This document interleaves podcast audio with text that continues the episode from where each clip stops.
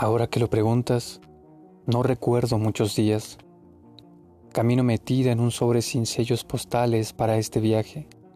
Es así que como una lujuria innombrable, soy de vuelta. Aún entonces, no tengo nada contra la vida.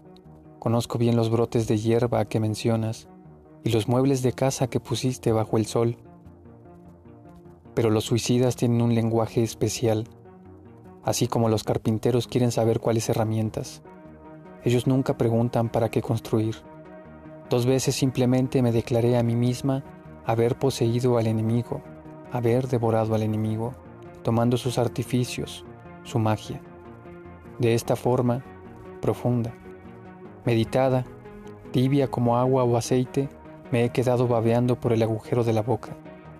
No pienso en mi cuerpo como si fuera un bordado Incluso la córnea y los residuos de orina se fueron.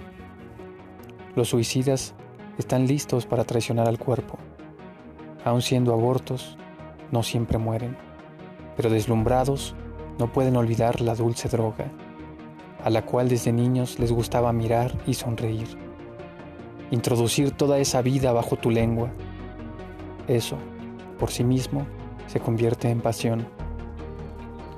La muerte es una osamenta triste, amoratada, tú lo dijiste, y ahora ella espera por mí año tras año para deshacer delicadamente un viejo deseo, para vaciar mi aliento de esta mala prisión, haciendo un balance. Los suicidas. Esperando morir. De Anne Sexton.